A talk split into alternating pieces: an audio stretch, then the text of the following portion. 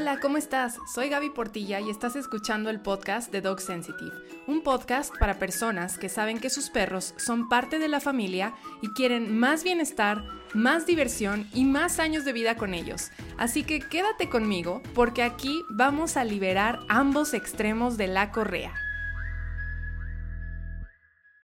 En el episodio de hoy vamos a platicar sobre qué pasa emocionalmente con un perro em, al darle hogar temporal. Es una pregunta que me han hecho mucho últimamente y les prometí hacer un podcast al respecto. Así que bueno, ¿qué, ¿qué, es lo primero que tenemos que considerar o qué pasa cuando le damos hogar temporal a un perro?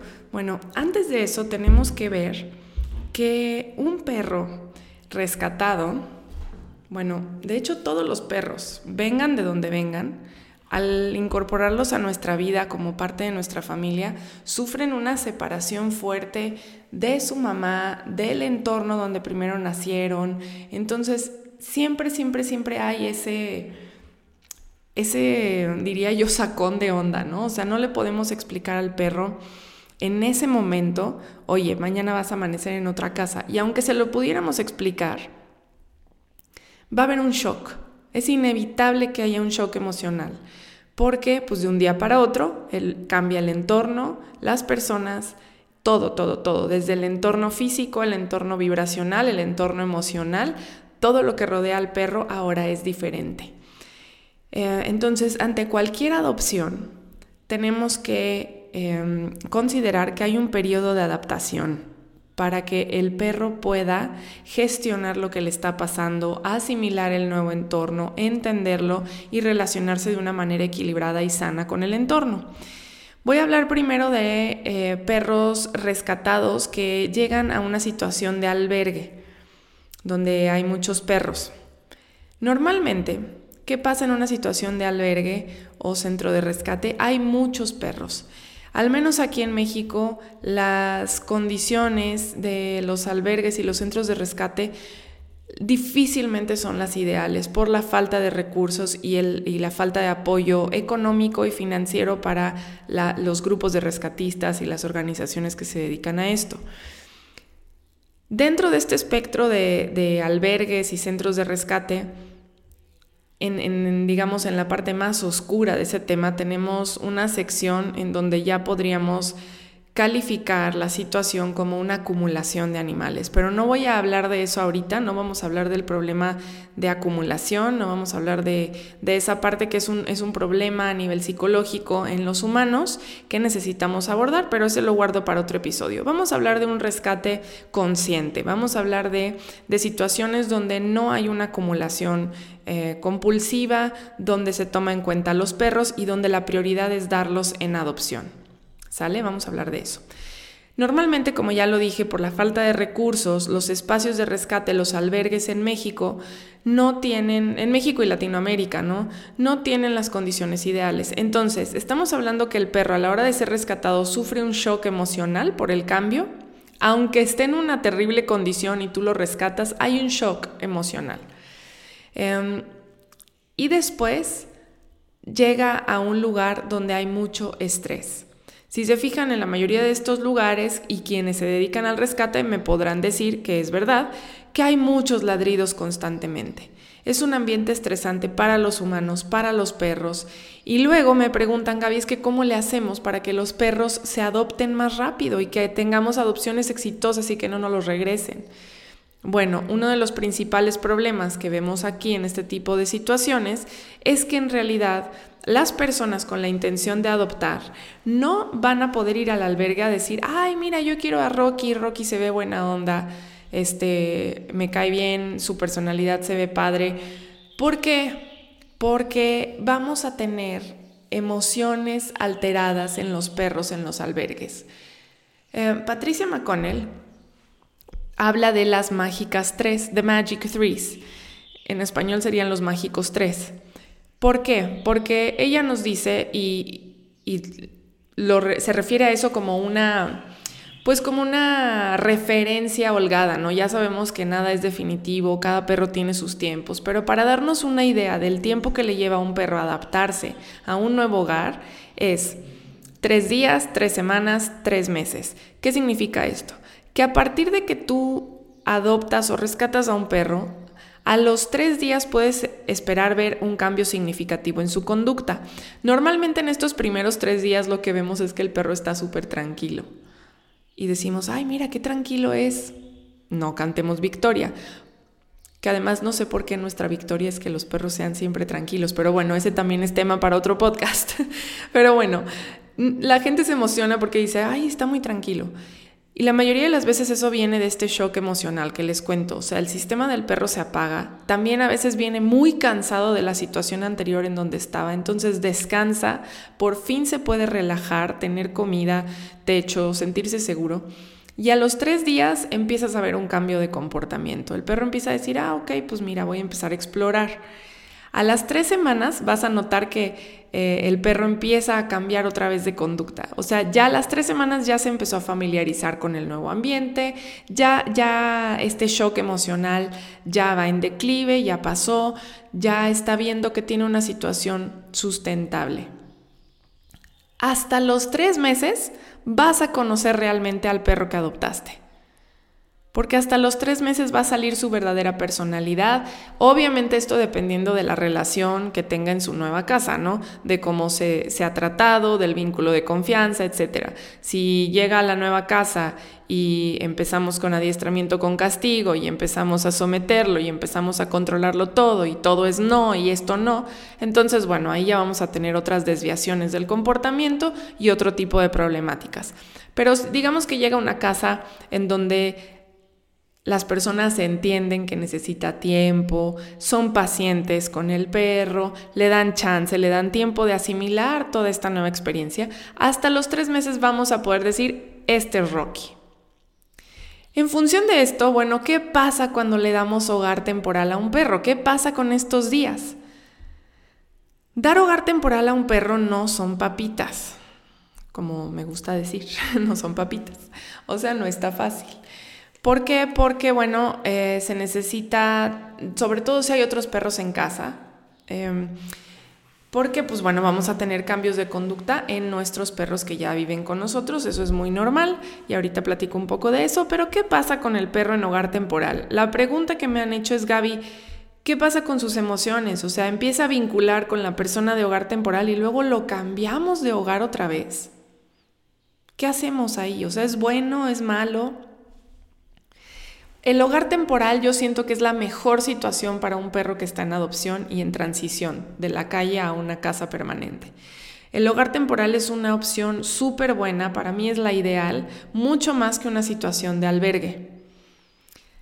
Ahora, que sí va a haber una separación, sí. Que sí va a haber nuevamente un shock emocional, sí, pero hay maneras de atenuarlo y hay maneras de preparar al perro.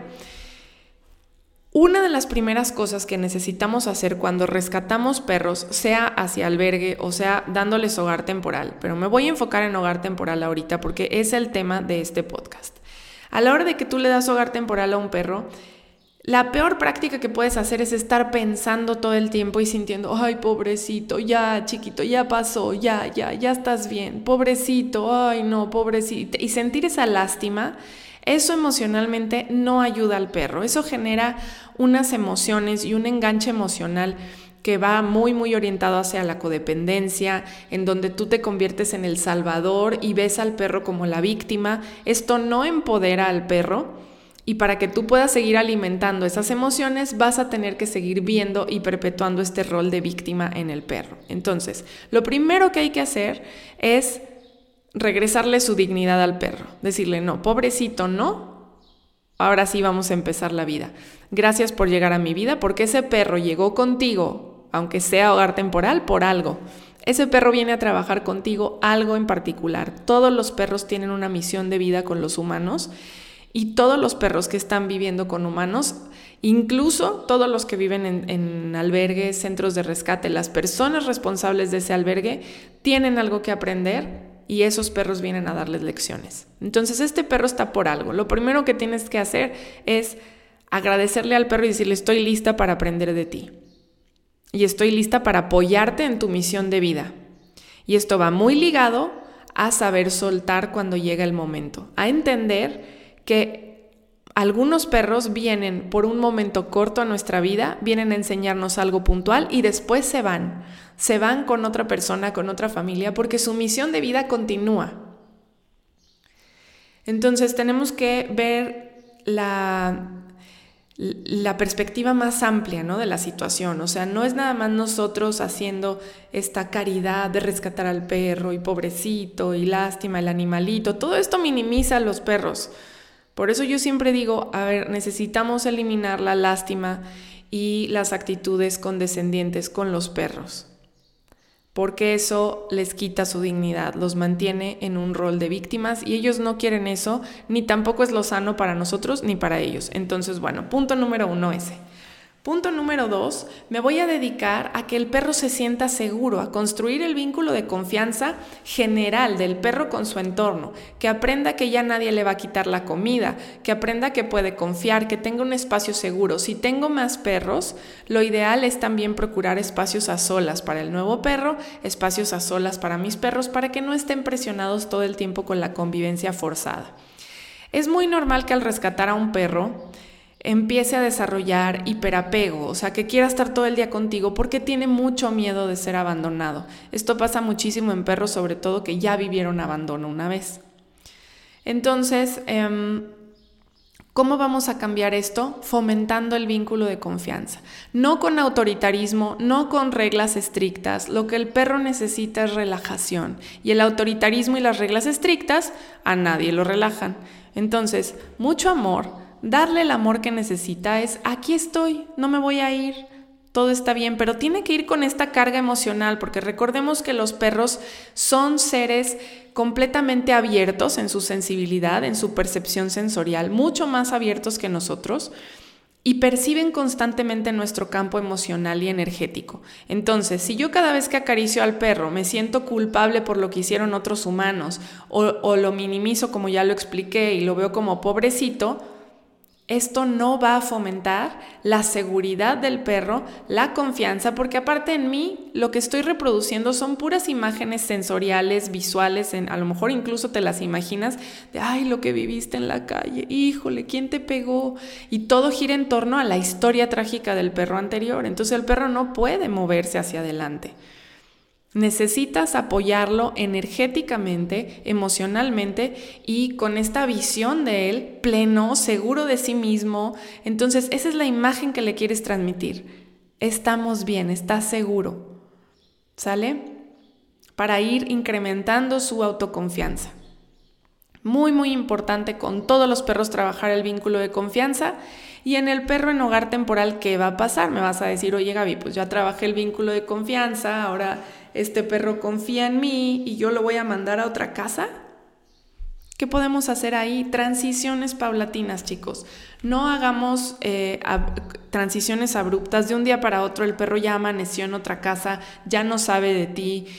No, en este proceso de adopción, lo ideal es tener visitas previas, es decir, primero vienen las personas que lo van a adoptar, vienen a conocerlo, le dan un paseo, vas tú con ellos en el paseo, no les entregas al perro y que se vayan solos porque pues eh, a lo mejor el perro dice, ay, ¿qué onda? ¿Dónde estoy? ¿Quiénes son ustedes? Entonces los acompañas, que él vea que son personas de confianza, que tú confías en ellos y los empiece a conocer para que se familiarice también con su campo energético, su campo emocional, como es como decir como su, su firma, ¿no? O sea, cómo se ve ese humano, quién es ese ser humano. Entonces, Podemos hacer esto varias veces en una semana, que las personas vengan a pasearlo.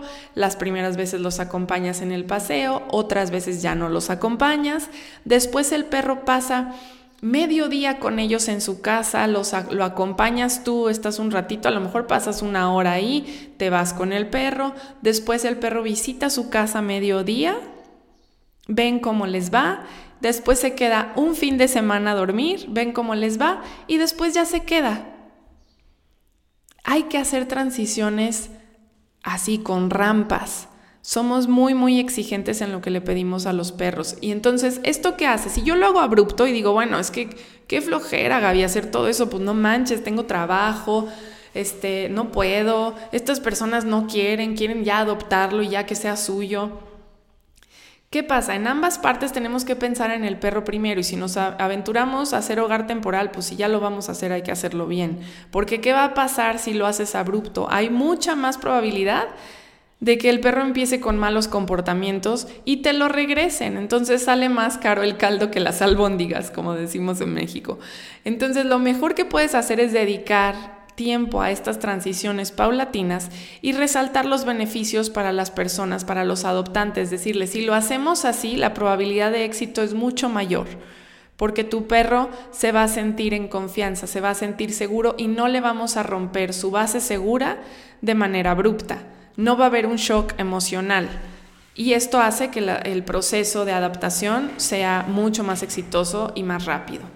¿Ok? Entonces, esto es lo que queremos hacer.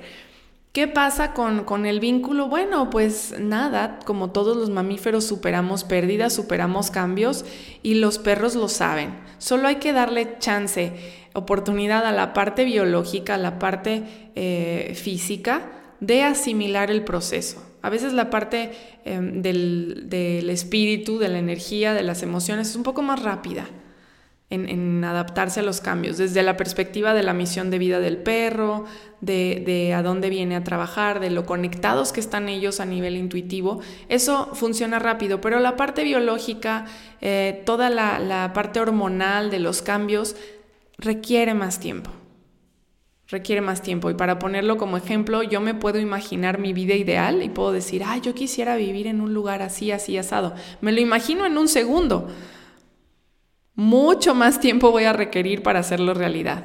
¿Okay? Lo mismo pasa, podemos usar eso de analogía. Eh, podemos imaginarnos que el perro va a estar muy bien, todos podemos querer lo mejor para el perro, pero hay que ponérsela fácil.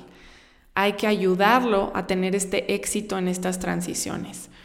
Entonces, ser hogar temporal me parece una de, las mejores opciones para rescatar perros. No ser hogar temporal de 10 perros al mismo tiempo, eso ya es una situación que va a estresar mucho a todos, uno a la vez.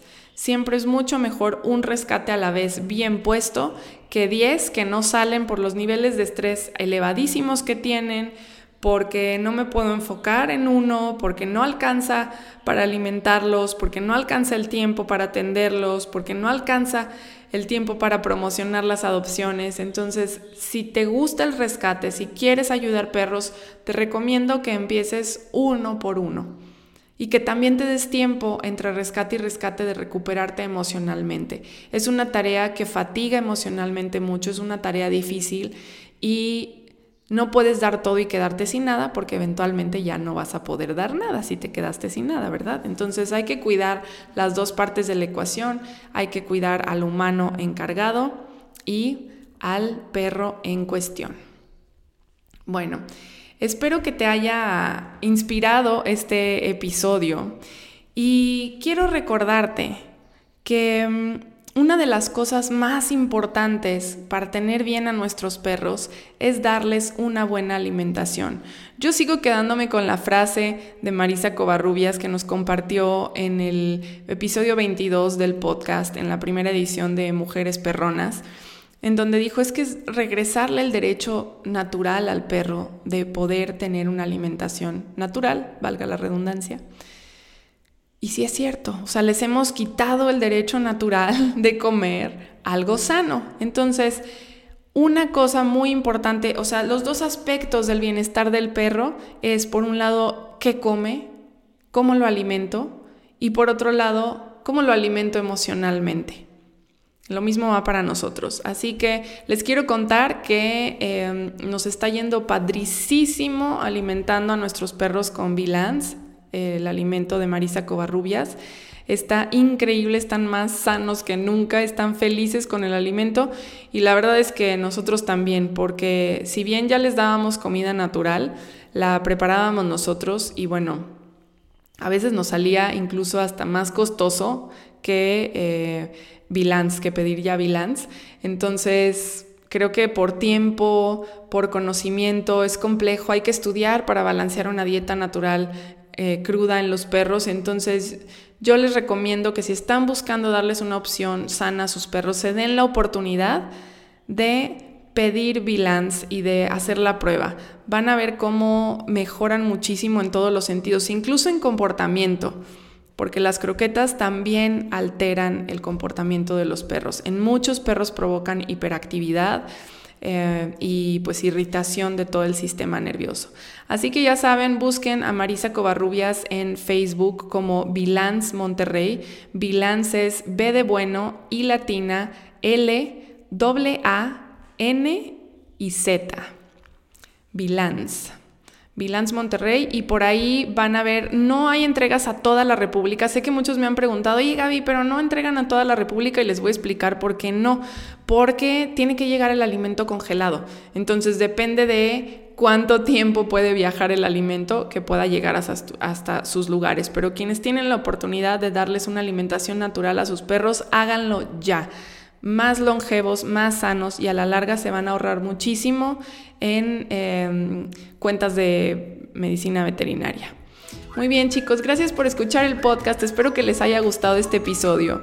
Recuerden suscribirse en sus apps favoritas como Apple Podcasts, Google Play y Spotify, para que no se pierdan todos los viernes un nuevo episodio. Les mando un abrazo, hasta la próxima.